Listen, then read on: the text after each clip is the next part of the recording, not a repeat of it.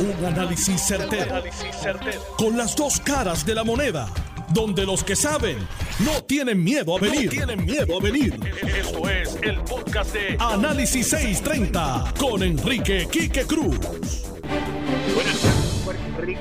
Bienvenidos una vez más aquí a Análisis 630. Yo soy Enrique Quique Cruz. Hoy lunes 30 de marzo del 2020. Hoy tenemos un programa que inclusive estoy corto de tiempo. Tenemos una cantidad de información, una cantidad de entrevistas. No voy a hacer una entrada muy larga. Eh, ya se supone que está en línea el secretario de Salud, Lorenzo González. Tenemos una entrevista hoy que hice con la gobernadora el pasado viernes, pero que es muy relevante. Le hice todas las preguntas, qué significa Mabel para ella, quién es Mabel, quién es, qué, posición toca, cómo va a ser el Task Force cuando entrara el nuevo secretario, qué va a pasar con la cadena de mando, todas esas preguntas se las hice la gobernadora. Este fin de semana cumplió su condena en las cárceles federales Junior Cápsula, quien fue arrestado hace más de 10 años y eh, tengo a uno de los agentes, va a estar conmigo en línea, uno de los agentes federales que estuvo envuelto en la entrega de la compañera de Junior Cápsula, Sobeida Félix, una entrevista, una situación bien interesante. Junior Cápsula primero estuvo cumpliendo una condena en la cárcel estatal por haber supuestamente alegadamente asesinado a Nandi el Gruero. Luego los federales lo arrestaron. ¿Qué pasa con esa condena estatal? Que, que diga algo el Departamento de Justicia y después de eso vamos a estar con Héctor El Marrón Torres y Daniel Machete Hernández. Esto es Análisis 630 que acaba de comenzar. Son las 5 de la tarde en todo Puerto Rico. Puerto Rico. Hora de escuchar la evolución del análisis con el gabinete de expertos de mayor conocimiento en la radio puertorriqueña. Las fuentes más confiables. Fiscalización sin colores el Estado no puede pagar por la vagancia, el Estado no puede pagar por la ineficiencia, no puede pagar por la indecisión. Con las dos caras de la moneda, siempre en busca de soluciones. Es hora de escuchar a Enrique Quique Cruz en Análisis 630. 5 y 3 de la tarde de hoy, lunes 30 de marzo del 2020. Ya básicamente se acabó este primer trimestre y esto parece que no termina, mis queridas amigas, amigos. Temblores, huracanes y ahora el coronavirus. Pero uno de los pasados miembros de nuestro gabinete en Análisis 630, el doctor ex secretario de salud en aquella época y recién nombrado secretario de salud, el doctor Lorenzo González Feliciano. Bienvenido de nuevo a tu casa, bienvenido a Análisis 630, Lorenzo. Saludos, Kika, saludos a Puerto Rico. Bueno, Lorenzo, eh, he visto en mi vida muy poca gente entrar en medio de un temblor, un terremoto, eh, un virus tan letal como el coronavirus y un desastre en el Departamento de Salud como el que tú has decidido entrar a enderezar. Es momento difícil, definitivamente, este, que me motiva, definitivamente el, hecho de que tenía la experiencia pasada, este, hay un llamado de la gobernadora, este, pero lo que realmente me motiva era que eh, en mi mente había cosas que no se completaron en aquel ciclo del 2009 al 2012, eh, y eh, más importante el hecho de que cualquier persona que viniera al departamento en este momento de crisis, este, el hecho de la experiencia que tenía, este, me iba a ayudar. Así que podía ser de beneficio este, eh, para el departamento y para propósitos de la crisis y para la gobernadora de Puerto Rico. Así que eso me motivó a, entrar otra vez este, y escoger las cosas con calma. Pero la experiencia pasada fue una de las razones por las que dije que me hago disponible y creo que voy a poder ayudar. Vamos a empezar rapidito. Mabel Cabeza. Eh, básicamente este, hay una bueno, una, una nube eh, negativa eh, de todo este comentario, de esta situación que se genera en el transcurso de los pasados días. Eh, y básicamente la decisión fue eh, eliminarla del Departamento de Salud. Eh, no como destaque, es, es totalmente, se, rompe el contrato, no tiene ninguna eh, inherencia en el Departamento de Salud, ni a través del Task Force, así que básicamente ese capítulo se cierra este, y este, seguimos en beneficio del país este, tratando de reorganizar el departamento. Los contratos con decenas de millones de dólares con Manpower, ¿qué es eso? Una vez más, este, es eh, eh, definitivamente eso se van a revisar el 100% de los contratos, el 100% para garantizar que eh, las responsabilidades son definidas y los salarios son acordes con las responsabilidades. Lo que fuese inconsistente con eso, ah, pues definitivamente se cancela. Así que esos contratos se van a revisar. Una de las cosas que he dicho también es que mi interés es buscar un contable forense para que haga un análisis de los pasados tres años en el Departamento de Salud para garantizar que todo está en orden. La doctora Concepción Quiñones de Longo habló de que ella rechazó una orden de millonaria de ventiladores que los iban a entregar en 18 meses. Es, o sea, ¿quién tiene la, la, la vergüenza, la desfachatez para presentar una orden para un, una entrega en 18 o 16 meses? Oye, y realmente eh, esos contratos todos los estamos revisando. El, el Task Force me va a presentar una, una descripción de cada uno de los contratos en referencia a los ventiladores. Eh, la discusión que he tenido con el Task Force es que eso fue un typo, un error que después se corrigió, se sometió con la fecha razonable, que era de cuatro a ocho semanas, y eso se sometió y se corrigió. Pero tan pronto tenga la evidencia de cada uno de esos contratos, definitivamente los hacemos disponibles para que la gente lo pueda evaluar este, y este, categóricamente establecer que todo está dentro del marco de referencia este, eh, legal. Bien importante, ahí eh, no están solo el Departamento de Salud, hay muchas otras agencias envueltas en este proceso, así que no tengo ninguna duda de que las cosas están eh, dentro del marco de referencia este, normal, estable, legal, que no debe haber ningún problema, pero como quiera que sea, vamos a revisar cada uno de esos esfuerzos. Y ahora una de las cosas que estamos haciendo es definitivamente estableciendo un buen brazo del Departamento de Salud para que todos estos contratos que se generan a través del Departamento de Salud eh, sean, eh, sean revisados y todo equipo que llega al Departamento de Salud, sea el Departamento de Salud que los, evalúa, hace un inventario y entonces se lo da a la entidad perteneciente que es la que va a hacer la distribución y en este caso la quien hace la distribución son carreros del Departamento de Salud. Así que vamos a garantizar que este proceso se lleve a cabo de forma este eh, responsable y que no haya ningún tipo de duda de que se está utilizando el dinero de Puerto Rico de forma eficiente.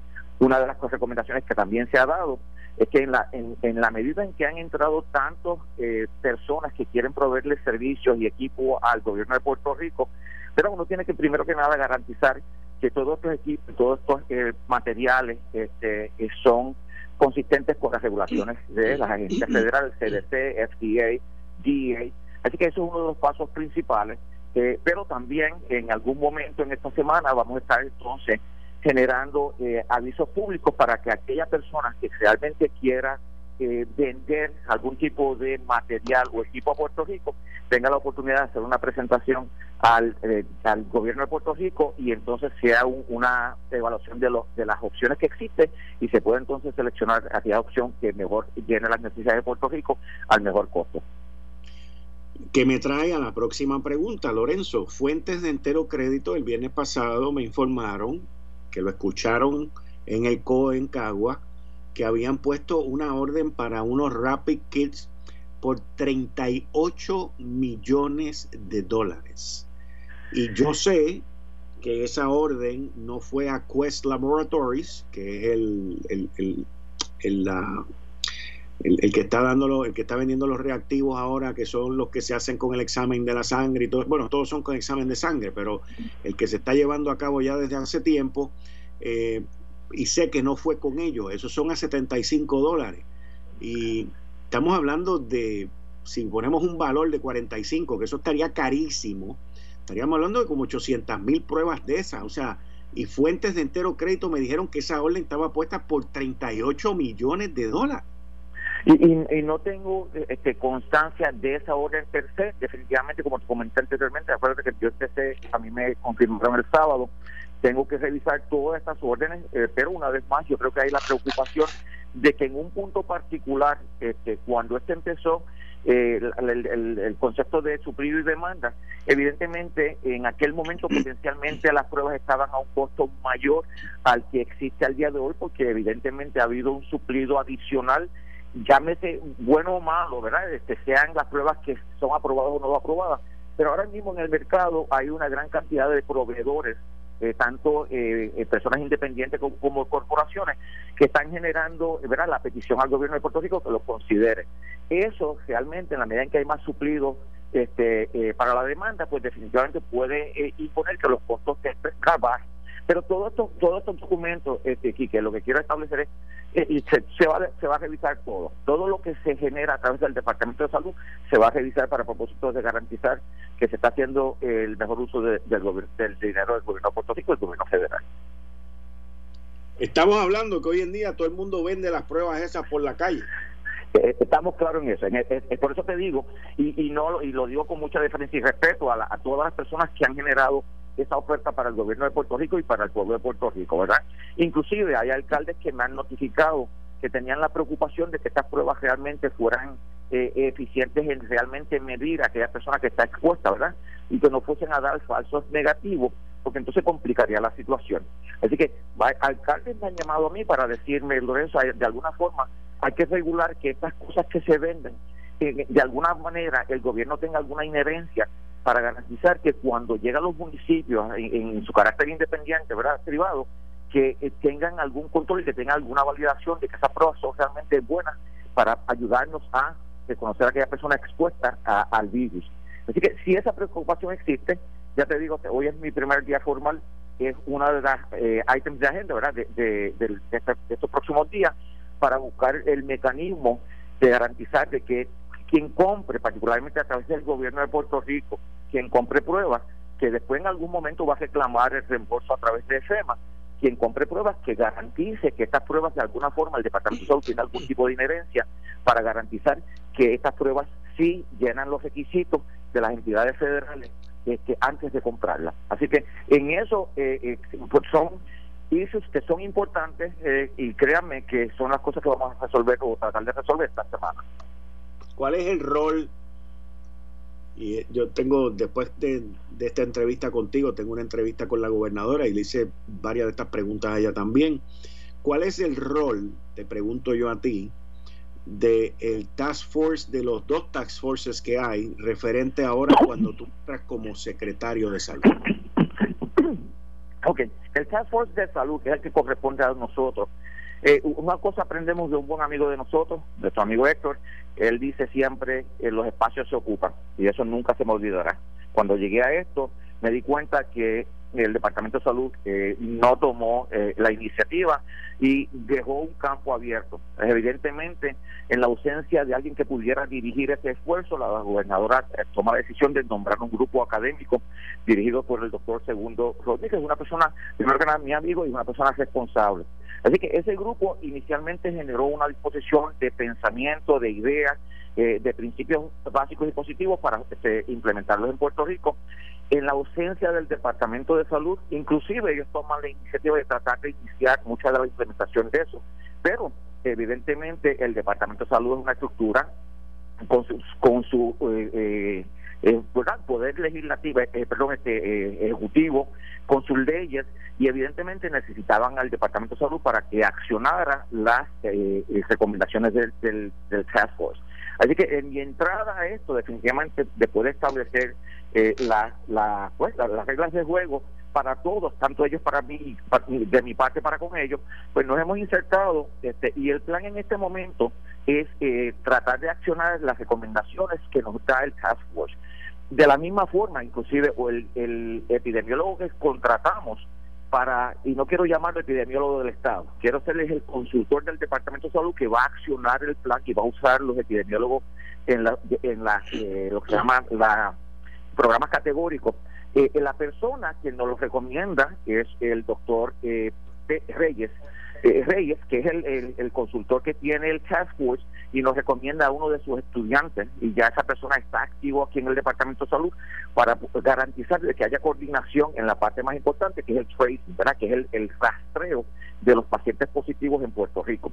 Así que estamos tratando de buscar consolidación, este, algo cohesivo, que eh, lo que queremos es garantizar que el pueblo se beneficia y que aquí no hay este nombres y, o personas, sino un proceso para beneficio de Puerto Rico. Este y básicamente esa es mi función. Yo realmente eh, tengo que darle gracias al, al Task porque realmente tomó la acción sobre algo que no se estaba tomando, particularmente el pensamiento, este, eh, las ideas. Eh, y nos ha, nos ha ayudado, definitivamente ha ayudado a Puerto Rico. Así que en este momento yo tengo ¿verdad? Mis opiniones, eh, las presento al Task Force, eh, algunas se añaden, algunas las discutimos, pero por lo menos tenemos inherencia en el proceso eh, decisional y entonces estamos aquí para accionar el plan del Task Force en beneficio de Puerto Rico.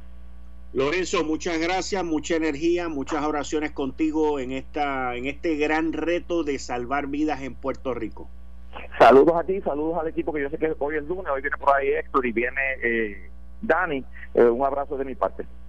Muchas gracias. Gracias a ti. Ustedes escucharon al secretario de Salud, que fue miembro de nuestro gabinete en Análisis 630, Lorenzo González, designado y hoy en su primer día. Vamos con Bárbara y el tránsito. Y Serra, ponme por ahí el sonidito ese de la entrevista que viene por ahí. Dale, déjame oírlo antes que vaya con ¿Quién es Mabel Cabeza para usted, gobernadora? Es una persona que goza de su confianza, gobernadora. En el caso de la salida de la Secretaría Interina de Salud, la doctora Concepción Quiñones, ¿usted cree que la salida de ella y las situaciones que ocurrieron mientras ella fue secretaria interina tenga algún tipo de repercusión con su hija, que es la secretaria de Justicia? Ustedes escucharon. Vamos con Bárbara y el tránsito. Regresamos con la entrevista con la gobernadora Wanda Vázquez Garcet. Muy buenas tardes, Tito, para ti. Buenas tardes para todos los que te escuchan. A esta hora se han monitoreado áreas como Guaynabo Municipal, San Juan, eh, Autopista Caguas, Fajardo, Río Grande, Ruta 66, Carolina. Todas están reportando sin novedades graves que afecten el tránsito. Y el tránsito está muy cómodo en nuestras vías principales. Recuerden que a partir de mañana eh, eh viene, ¿verdad?, eh, la, la situación esta de las tablillas, donde hay unas restricciones para salir. Entonces, las personas que tengan su tablilla terminando en un número par, como 0, 2, 4, 8, 6, pues estas personas pueden salir lunes, miércoles y viernes, mientras que las personas que tengan tablillas que terminen en número impar, pues estarían saliendo martes, jueves y sábado.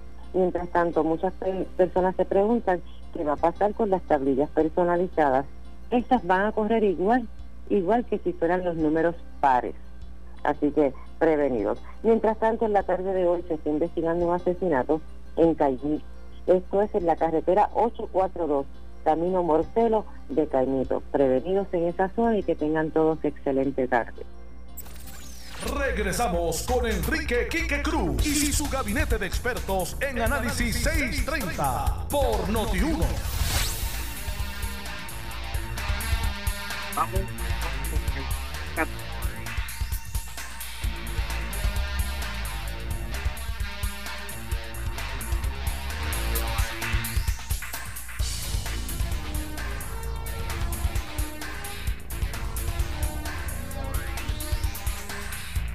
Vamos con la entrevista, mis queridas amigas, amigos, con la gobernadora que la tuve, la hice el pasado viernes, pero está más vigente que tú y que yo. Adelante. ¿Quién es Mabel Cabeza para usted, gobernadora? Es una persona que goza de su confianza, gobernadora.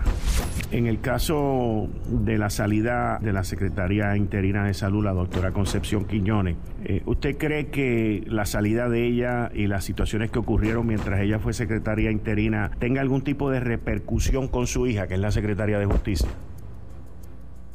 Quiero comenzar esta entrevista preguntándole, cuando usted entra a esas reuniones que tiene con el Task Force y con los distintos miembros que están trabajando esta situación en Puerto Rico del coronavirus.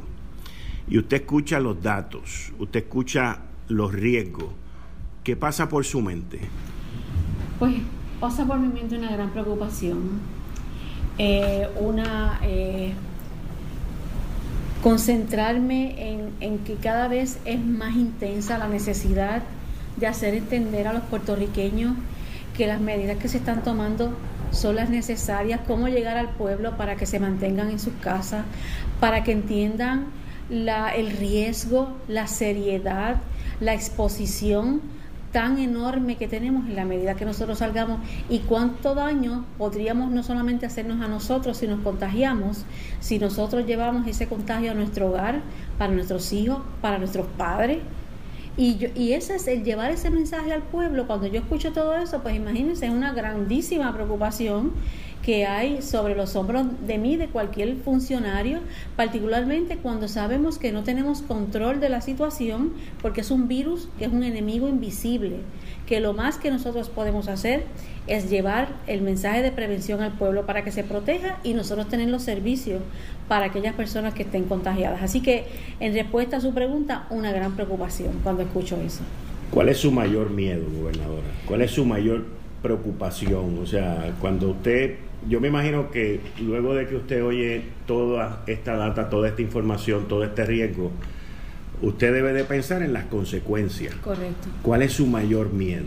Mi mayor miedo es eh, que mueran personas en Puerto Rico eh, víctimas del COVID-19 y que el pueblo de Puerto Rico, a pesar de las advertencias, no reaccione que no reaccione a las advertencias, a los llamados, a la prevención, a las medidas que estamos tomando. Ese es mi miedo, porque como yo, ¿verdad? Eh, oigo todo esto, he visto cómo se ha comportado este virus en otras naciones del mundo, pues me da mucho miedo de que en Puerto Rico eh, alcance la magnitud que ha alcanzado en otros países, porque esto es una isla.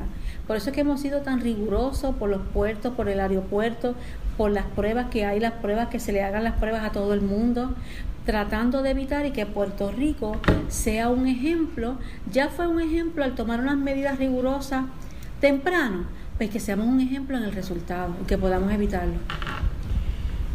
Eh, hablando, hablando de esos riesgos, eh, uno de los temas muy importantes tiene que ver con que si caemos en una crisis, si van a haber suficientes camas, y van a haber suficientes ventiladores. ¿Dónde estamos en esa etapa a base de los dineros que se han provisto para adquirir los recursos? No va a haber, no vamos a escatimar en recursos para tener todos aquellos, eh, que todo lo que sea necesario para que nuestro pueblo y aquellas personas que estén críticamente enfermas por COVID-19 tengan los servicios hospitalarios y eh, aquellas eh, intervenciones que sean necesarias para salvar su vida.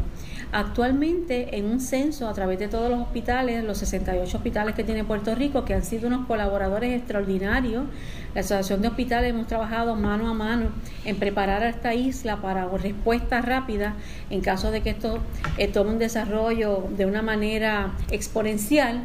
Pues nosotros eh, tenemos en ese censo, hay cerca de 800 ventiladores, hay muchos de ellos que están siendo utilizados, tenemos cerca de 350 ventiladores que ahora mismo están disponibles en ese censo, se han mandado a comprar eh, eh, ventiladores para que nosotros podamos tener un inventario de cerca de 3.000 ventiladores. Sabemos que estamos compitiendo contra el mundo eh, Estados Unidos ordenó millones de ventiladores y solamente le entregaron 30 mil, así que nosotros estamos compitiendo, pero aquí inclusive hay empresas farmacéuticas y manufactureras que pueden trabajar en la en la manufactura de ventiladores. Así que ya hemos hablado con ellos, como es Medtronic, para que nosotros podamos también, en caso de una emergencia, también que ellos nos puedan suplir. Así que nos hemos estado preparando. Afortunadamente en este momento, según el censo que llevan los hospitales, las personas con dificultad respiratoria han bajado. Eso es una buena noticia.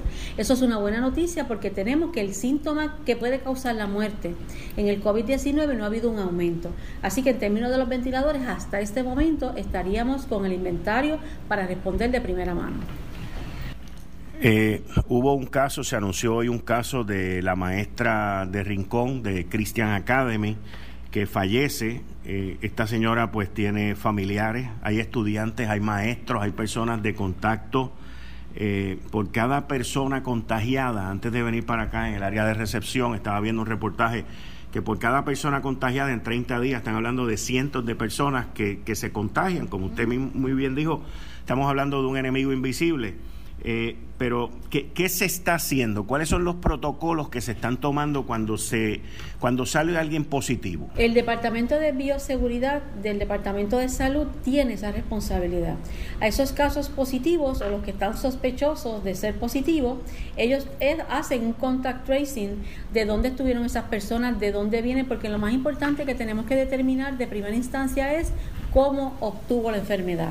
Así que el, primer análisis que hacen en bioseguridad con los epidemiólogos es si es importado si viene de un viajero de Nueva York, de Miami, que la mayoría de ellos viene de esa manera, o si estuvo en contacto con alguien que estuvo de viaje, que hay otra gran parte de ellos que ha sido de esa manera, para entonces establecer esa red dónde estuvo esa persona para poder nosotros llegar a los familiares más cercanos, para poder llegar a todas aquellas personas o por lo menos advertirle a esas personas que si tienen síntomas inmediatamente puedan ir a, un médico para que le podamos hacer la prueba y aquellos que hayan estado en el contacto directo con ella hacerle la prueba para descartar el contagio.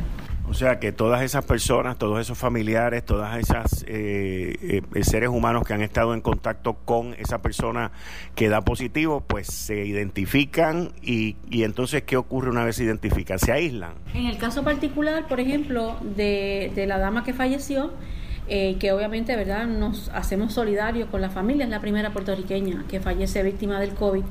Eh, los más cercanos, como son sus, hijos, sus, eh, su esposo, esas personas deben estar en aislamiento y la recomendación es aislamiento y aquellos que tenían contacto directo es hacer, realizarle las pruebas para descartar que estén contagiados. ¿Se están haciendo esas pruebas? Esas pruebas por parte de bioseguridad deben estar en el proceso de hacerse porque son las personas más cercanas. Aquellos que tuvieron algún contacto, la indicación es que si tienen síntomas, que inmediatamente se comuniquen para poder hacerle la prueba y que obviamente podamos tener con claridad dónde se movió ella para que puedan tener conocimiento.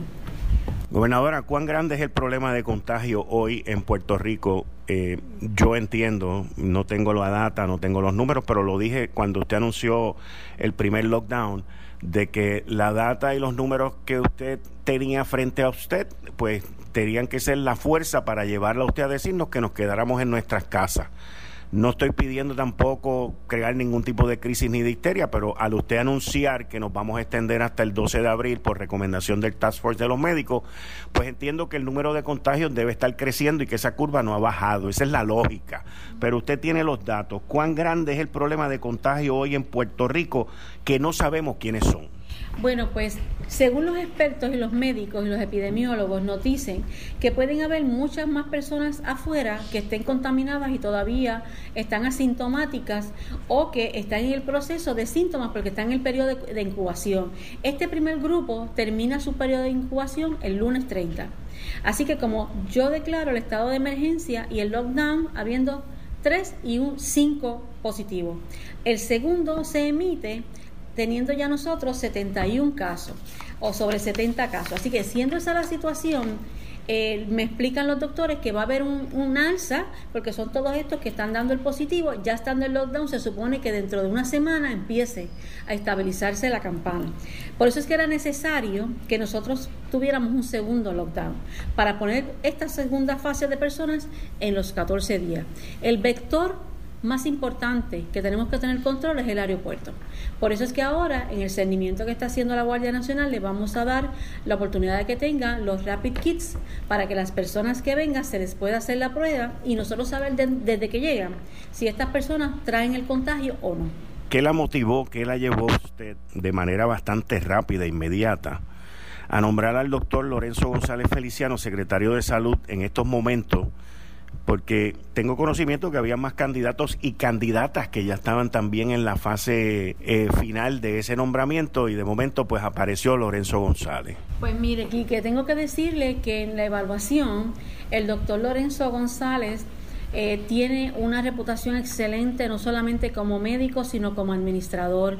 Tiene una preparación académica con maestrías y doctorados en administración de hospitales, en administración de sistemas de salud y en este momento Puerto Rico necesitaba un funcionario en salud con la capacidad, con la experiencia con el conocimiento para poder tomar decisiones rápidas y asertivas, ¿verdad? Acerteras para el pueblo puertorriqueño. No podíamos traer a nadie a aprender a preguntar a alguien que pudiese tomar decisiones y no había nadie en ese momento que nosotros ¿verdad? hayamos eh, conocido y evaluado que el doctor Lorenzo González. Yo creo que él tuvo cuatro eh, años en una administración anterior que fueron eh, de excelencia, sin señalamiento, con un departamento de salud de avanzada. Así que en este momento era la persona necesaria para poder poner al departamento de salud en el camino correcto.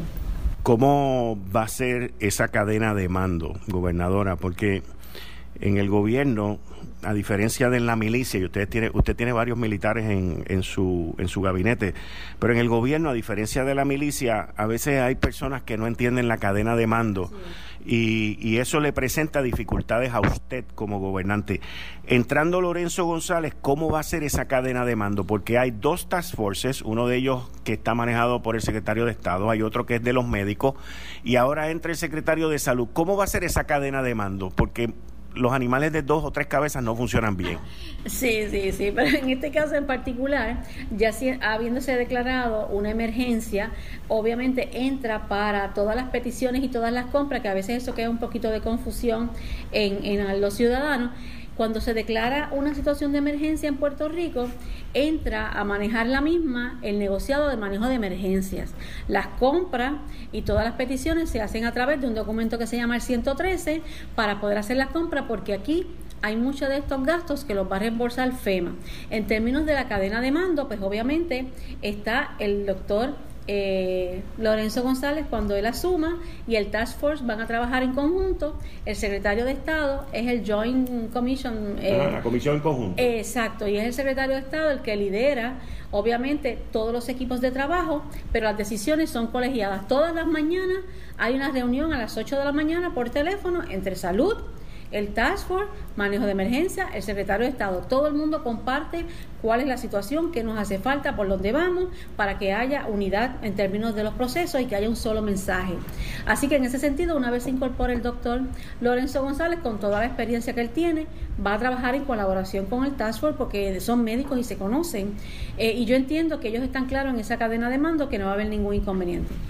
Eh, estás escuchando el podcast de Noti1. Análisis 630 con Enrique Quique Cruz. Wanda Vázquez, esta entrevista se llevó a cabo el pasado viernes y ahora viene la parte donde le pregunto sobre Mabel Cabezas y otra serie de preguntas más. Y terminando con esta entrevista, vamos derechito con una de las personas que estuvo envuelta en la entrega de la compañera de Junior Cápsula el día que se llevaron a cabo los arrestos de Junior Cápsula y su novia. Adelante. En el caso de la salida de la Secretaría Interina de Salud, la doctora Concepción Quiñones, eh, ¿usted cree que la salida de ella y las situaciones que ocurrieron mientras ella fue secretaria interina tenga algún tipo de repercusión con su hija, que es la secretaria de Justicia? No debería tener ninguna, porque obviamente ambas tienen independencia. Eh, la secretaria de Justicia tiene su independencia en términos de su departamento. La secretaria tomó esa determinación, eh, fue una decisión de ella. Nosotros tuvimos conocimiento de la decisión de la secretaria. A eso, digo, llegó a mi correo electrónico cerca de las diez y media. Así que obtuvimos conocimiento luego de un programa que se estaba grabando en WIPR. Así que fue una determinación que ella tomó temprano en la mañana de manera inmediata. Por lo tanto, todas las decisiones que se tomaron o que tuvo que tomarse posteriormente continuaron tomándose por el Task Force, ¿verdad? Porque no había un secretario en propiedad ni interino. Así que eh, quizás eso ha creado un poco de confusión en decisiones que se tomaron después, pero ya la secretaria había renunciado de manera interina. Así que el Task Force asumió y continuó con la coordinación que ellos llevaban con los hospitales para el manejo de la, de la pandemia. La, la secretaria interina, eh, la doctora Concepción Quiñones, la semana pasada, para ser más exacto, el miércoles pasado, el día 19 de marzo, eh, emitió un, memorando eh, donde destituía o sacaba a la señora Mabel Cabeza. Eh, ¿Quién es Mabel Cabeza para usted, gobernadora? Ella es una empleada del Departamento de Salud que lleva mucho tiempo allí. Eh, Mabel esta era la Chief of Staff del secretario anterior, Rafael Rodríguez, así que ella continuó siendo empleada de salud. Entiendo que no puedo hablar con la, por la secretaria, pero obviamente al ella ser la secretaria interina, ella traería su grupo de confianza, así que ella fue de vuelta a su plaza de empleada de salud. Pero Mabel Cabeza, la información que, que está es que ella está aquí destacada ahora en Fortaleza. porque en ese momento, eh, cuando se conforma el Task Force, había, era necesario una persona que conociera de salud. Así que como Mabel conocía de salud, llevaba mucho tiempo en el departamento, se le asignó al Task Force para que ella ayudara como una oficial administrativa de todas las gestiones, llamar a los hospitales, coordinar con los médicos, coordinar con lo de las pruebas, coordinar con todo el personal que estaba trabajando con los médicos, con ciencias médicas, así que era una persona que conocía de salud. Nosotros aquí, más allá de lo que tenemos en las reuniones, no conocíamos de salud y en coordinación con la doctora Quiñones de Longo pudieron trabajar con el Task Force. Es una persona que goza de su confianza, gobernador. Mabel, bueno, Mabel no ha trabajado directamente conmigo, tampoco tengo por qué desconfiar de ella. Las gestiones que le ha eh, asignado el Task Force han sido cumplidas ha demostrado un compromiso con que las pruebas lleguen, con que se hagan las cosas de manera correcta. Esa es la información que yo le puedo dar. Y hoy surge un elemento eh, de una carta, o, otros memos sobre unos rapid kits este, que hubo un malentendido, no aparecieron. Las órdenes, según la saliente secretaria interina Concepción Quiñones Longo, era de que fueran llevadas al laboratorio del Estado en Monacillo. Eh, Mabel dio una orden de que las llevaran directamente a unos hospitales. Eh, y, y por eso es que anteriormente hice la pregunta sobre la cadena de mando, eh, pero le pregunto sobre ese tema en específico, que usted tiene que estar enterada, que eso surgió hoy, que si los kits vienen, no vienen, que si no sé dónde están, que se aparecieron y los repartimos. Pues mire, la cadena de mando, yendo a esa pregunta inicial, al momento que eh, esos kits son eh, solicitados en PREMA, recordando que manejo de emergencia es la agencia que va a coordinar las compras y el recibo de lo que se compra. Eh, ya la doctora no estaba, no había secretario, no había secretaria interina, por lo tanto no había un líder allí en el Departamento de Salud, así que eh, esas, esos, esas pruebas fueron llevadas a manejo de emergencia, donde los doctores Segundo Rodríguez y el doctor Juan Salgado habían hecho la coordinación con los hospitales como parte de sus obligaciones en el Task Force. No había nada incorrecto, no había nada ilegal. Ellos, de hecho, tenemos la, evidencia, ¿verdad? Cuando los doctores están presentes, reciben los, los kits ya ellos habían distribuido por los diferentes hospitales que tenemos los recibos. Cada hospital recibió sus kits, firmó para que los ciudadanos de esas jurisdicciones Ponce, San Germán, Arecibo, Humacao, para que hubiesen pruebas en todo Puerto Rico para hacerse las pruebas. Eso fue todo. Ahí están los hospitales firmando el recibo de eso. Y obviamente no había secretario, alguien tenía que tomar la determinación. Estamos hablando de hospitales privados. Sí, correcto. Hay, son hospitales privados todos, que son los que forman parte de eh, la cadena de distribución, donde nosotros queríamos que en todo Puerto Rico hubiesen personas, eh, hospitales, que son donde van a ir los pacientes para levantarle la muestra. Y aquí tenemos todos los recibos, donde todos ellos son nueve hospitales. Se repartieron los 495 eh, kits que están aquí, los pueden ver. Aquí está el nombre del hospital. Aquí está el Hospital Caribbean de Fajardo, recibió 62. Aquí en Mayagüez Medical Center, 62.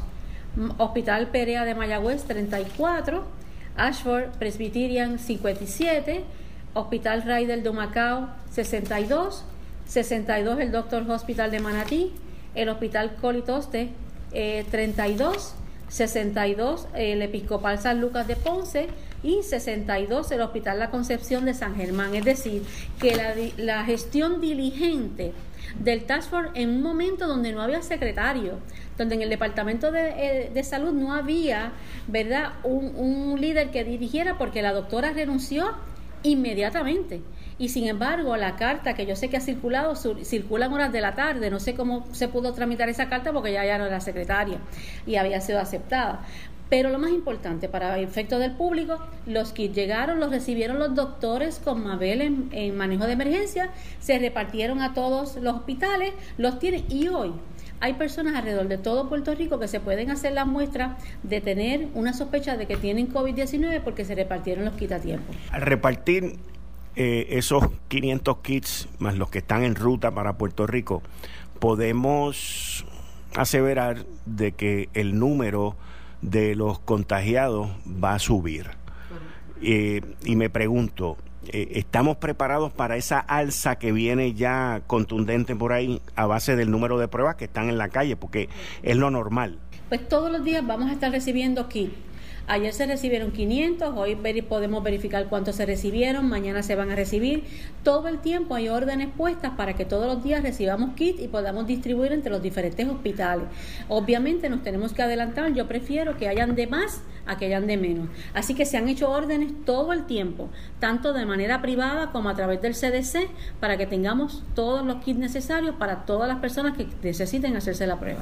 Entrando ahora en el estímulo económico que usted anunció, y, hablando sobre las ayudas, eh, la queja principal, la queja principal o, el, no, no, no, no, lo quiero llamar queja porque estamos en una época de crisis, pero la gente como que hay bendito de nuevo, es que en su mayoría los que aportan principalmente a la economía, estoy hablando de los empleados y, los, y los dueños de, pequeñas empresas en Puerto Rico, eh, pues que son los que se quedan básicamente desprotegidos eh, y, vuelve a surgir el tema, pues los empleados públicos siempre se llevan la tajada más grande, ellos reciben sus salarios en sus casas, reciben sus ayudas y nosotros en el sector privado, pues, ¿qué hay para nosotros, gobernadora? Pues mire, eh, las ayudas que se dieron a nivel estatal ciertamente son un complemento o una pequeña ayuda eh, en lo que llegaba la ayuda federal, que ya vimos que la Cámara Federal lo aprobó, así que nosotros esperamos que el presidente lo firme lo antes posible, ese es su, ese es su, su interés para que pueda fluir el Departamento de Hacienda ya ha hecho verdad todo lo que es necesario, ha mantenido las comunicaciones con el Tesoro Federal para que nosotros podamos estar listos una vez ese dinero sea otorgado por el presidente, pueda llegar a todas las personas que van a tener derecho a ello.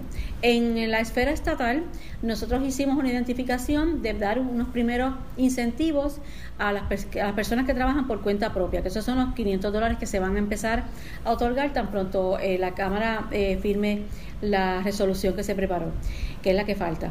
Eh, pero quizás no recibieron dinero en efectivo la otra parte de la empresa privada.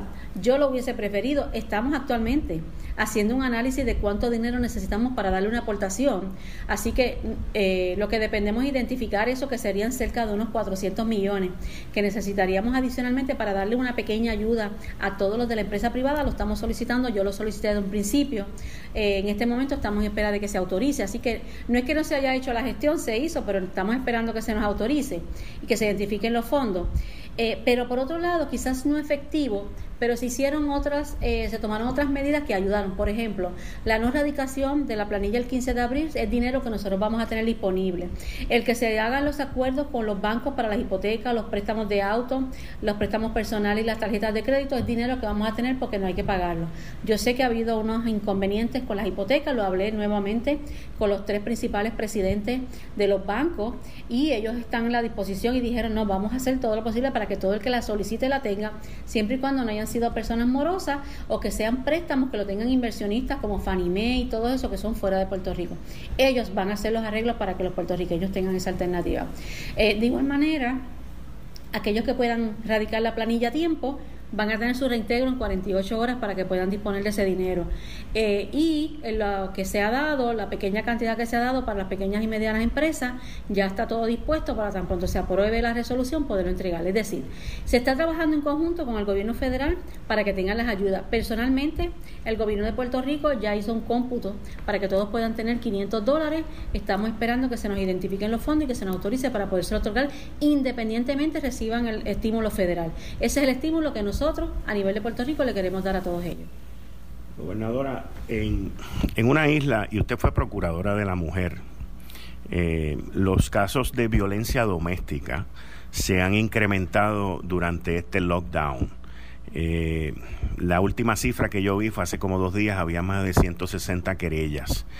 Eh, ¿Qué está haciendo la policía de Puerto Rico, que de por sí está escasa, con esta situación o la Procuraduría de la Mujer, que no, no he escuchado tampoco mucho. Esa oficina eh, tiene instrucciones de que su línea de orientación pueda estar disponible 24/7. Las mujeres, y yo siempre le he dicho, en la medida que tienen las oportunidades para poderse proteger y buscar ayuda es indispensable. Independientemente nosotros estemos en una situación como esta pandemia, tenemos que dar el espacio y la confianza para que ellas puedan llamar y querellarse. En aquellas situaciones donde haya querella de violencia doméstica, la policía tiene la obligación de atender esa querella y de buscar un lugar apropiado para ella por su seguridad. Así que aquí lo más importante es que se atiendan las querellas, obviamente dentro del lockdown, ¿ve? probablemente en este tipo de situaciones exceden situaciones de violencia, no debería haberla, pero tenemos que estar preparados para la respuesta a esas mujeres y que la policía pueda atenderlas lo antes posible, y ese es el llamado, y que sobre todo que se les busque un lugar seguro donde ellas puedan pernoctar en lo que pasa la emergencia. también en nuestra isla, donde hay unas tasas de divorcio bien grandes y hay muchos padres solteros, tanto mujeres como hombres. Eh, y, y estas personas, pues muchos de ellos hoy no tienen un sustento, no todos son empleados del gobierno. Eh, ¿qué, va a pasar con ese padre o esa madre que tiene que dar eh, una pensión con la situación en asume y no tiene cómo hacerlo? Ok, es importante, esto es una emergencia de todo Puerto Rico y la rama judicial no está aislada ni está en desconocimiento y ellos al contrario han colaborado en este esfuerzo de que permanezcamos en nuestras casas. Yo estoy completamente segura que la jueza presidenta eh, va a tomar las medidas para que no se tome ninguna represalia contra ningún padre que como resultado de haberse quedado sin trabajo no pueda pagar la pensión o no pueda haber ido al tribunal porque de hecho el tribunal está cerrado. Así que eh, en ese momento se tomará las medidas, esa es mi, mi recomendación y yo estoy completamente segura que conociendo la sensibilidad de la jueza presidenta en este tipo de situaciones, ya ella tomará las medidas para que esta situación no ocurra, para que los padres y las madres estén tranquilos, no se desesperen, para que pueda haber un, unos, unos remedios para que ellos no tengan ninguna represalia por no haber podido pagar la pensión. Entrando en la parte del desempleo y del Departamento del Trabajo, eh, ¿cuán ágil o cuán preparado está o va a estar el Departamento de Trabajo, no solamente para recibir y procesar las solicitudes de los que están desempleados, pero para sacar esos cheques rápido. No solamente eso, porque yo, recuerdo que durante el huracán María, surgió esta misma situación y se le dijo a todo el mundo, no, este, apliquen al desempleo, que va a venir un chequecito, inclusive habían unos fondos y todo ese tipo de cosas. Conozco mucha gente que vino donde mí que me enseñaron la carta de que usted no cualifica y, todas personas que estaban desempleadas. O sea, no aquí hay, volvemos a, a, ciertos disloques que van en contra del necesitado y a favor del gobierno que se queda con el dinero. No, y yo le digo, o sea, nosotros sabemos que el gobierno federal eh, ha hecho unos, unos eh, acuerdos para que haya unos beneficios extraordinarios para el desempleado como resultado de esta emergencia, porque sabemos que gran parte del aumento en el desempleo es porque sus empresas cerraron, sus negocios cerraron y se quedaron sin, sin ningún tipo de, de, ingreso. Así que las ayudas son sustanciales, se va a aumentar el desempleo. Puerto Rico ha ido trabajando con el Departamento del Trabajo Federal de igual manera para poder tener los mecanismos y que la ayuda llegue a estas personas. Localmente estamos trabajando unas, ya la secretaria está muy adelantada en esos procesos para que una vez se identifique esa ayuda le llegue lo antes posible. Y hay otra alternativa que estamos ahora mismo estudiando y es que dependiendo de la fecha en que sea efectiva la ayuda que viene la federal. Si la ponen a partir del 15 de marzo, del 30 de marzo, del primero de, del 15 de abril, ese, ese espacio en que su empresa cerró, se quedó desempleada y no está cubierta por la ayuda federal, ya estamos trabajando lo que eso representa para que nosotros a nivel estatal podamos identificar los fondos para pagarle esos desempleos a ellos. Eh, y, en términos de agilidad, o sea, del Departamento del Trabajo, tener la agilidad del proceso de, esta, de estas reclamaciones. Ahora mismo tengo un par de casos de gente que me llamó, que me mencionaban que, que lo están haciendo online y que están teniendo dificultades pero no pueden hablar con nadie. O sea, en términos de agilidad y prontitud, ¿eso se está mirando? Sí, sí, sin duda. De hecho, una de las cosas que, de las prioridades que hemos discutido con la secretaria y, y que es una de las prioridades que ella tiene es cómo nosotros podemos hacer llegar el, no solamente el dinero, sino la reclamación, que la gente tenga acceso a la información para que puedan solicitar sus ayudas y le pueda llegar. De hecho, estamos manteniendo reuniones cada dos días eh, de la manera virtual con el comité, con el Task Force económico, para ir zanjando aquellas eh, inconvenientes, aquellos eh, tropiezos que tenga para que la gente pueda no solamente hacer la reclamación, sino que reciban la ayuda lo antes posible. En la parte de, del lockdown y la extensión del mismo, hay varios reclamos de distintas industrias que son de primera necesidad identificada por usted. Por ejemplo, en telecomunicaciones eh, muchos de ellos, yo diría que unilateralmente todos ellos están diciendo, mira, eh, nosotros este, estamos haciendo todo lo posible, pero tenemos problemas en la reparación de los teléfonos a la gente cuando se les rompe. Y hoy en día esos estos teléfonos que estamos llevando a cabo esta entrevista a través de un teléfono, eh, se, se, han convertido como en el apaciguador de todos nosotros, porque nos entretienen, nos dan información y todo eso, pero si se rompen, eh, tenemos un problema. ¿Cómo se ha mirado eso, gobernadora? Sí, estamos haciendo unas excepciones en el área de, la, de las telecomunicaciones y vamos a dar la discreción en aquellas situaciones donde se identifique una emergencia o que se haya que hacer alguna reparación, no solamente del device de los ciudadanos, sino también de las empresas que puedan tener alguna deficiencia en términos de sus telecomunicaciones, se pueda dar una dispensa para que puedan trabajar con la misma. Es importante que aquellas personas que tienen negocio para la reparación de los, de los devices eh, puedan poner algún tipo de teléfono de emergencia donde la persona pueda llamar y pueda darse una excepción por cita para arreglar los teléfonos. La Policía de Puerto Rico eh, se legisló para darles un bono. Eh, se requiere asistencia perfecta, algo que se ha convertido en un dilema ahora mismo. y yo, pues, soy fiel defensor de todos los policías en Puerto Rico, como usted lo sabe y, y, cómo podemos lograr un entendimiento en cuanto a eso. Han estado expuestos a esto, muchos de ellos se han visto afectados por esto, al igual que su familia. ¿Cómo podemos hacer para que esa quincena le, lleve, le llegue justamente a los policías? Pues mire, eh, como sabe, yo siempre he tenido el interés de, de reconocer la labor de la policía, así que quisimos que de los primeros cheques que salgan aquí sean para la policía de Puerto Rico. Ellos están en la calle 12 horas, muchas veces sin vacaciones, sin días libres, implementando la orden ejecutiva, recibiendo eh, quizás hasta actitudes de personas que no quieren seguir la orden. Así que la instrucción al secretario de Hacienda es que se identifiquen las cuentas para que lleguen a ellos inmediatamente esa, esa, ese incentivo por la labor extraordinaria que han realizado, que no solamente han realizado el cumplimiento, sino también, como usted ha dicho, han estado expuestos también al contagio y eso merece un reconocimiento de nuestra parte. Gobernadora, para finalizar y al, final quiero que, le envíe un mensaje al pueblo de Puerto Rico. Pero antes de que lleguemos a eso, le voy a hacer una última pregunta. Para el Departamento de Salud y para Puerto Rico vienen cientos de millones de dólares en momentos de crisis, muy parecidos a la situación que nos ocurrió durante el huracán María. ¿Qué medidas está tomando usted en contra de la corrupción? Con todos estos cientos de millones de dólares en fondos que tanto son estatales como federales y que no ocurra lo mismo que nos ocurrió durante el huracán María, después del huracán María, eh, con esos fondos.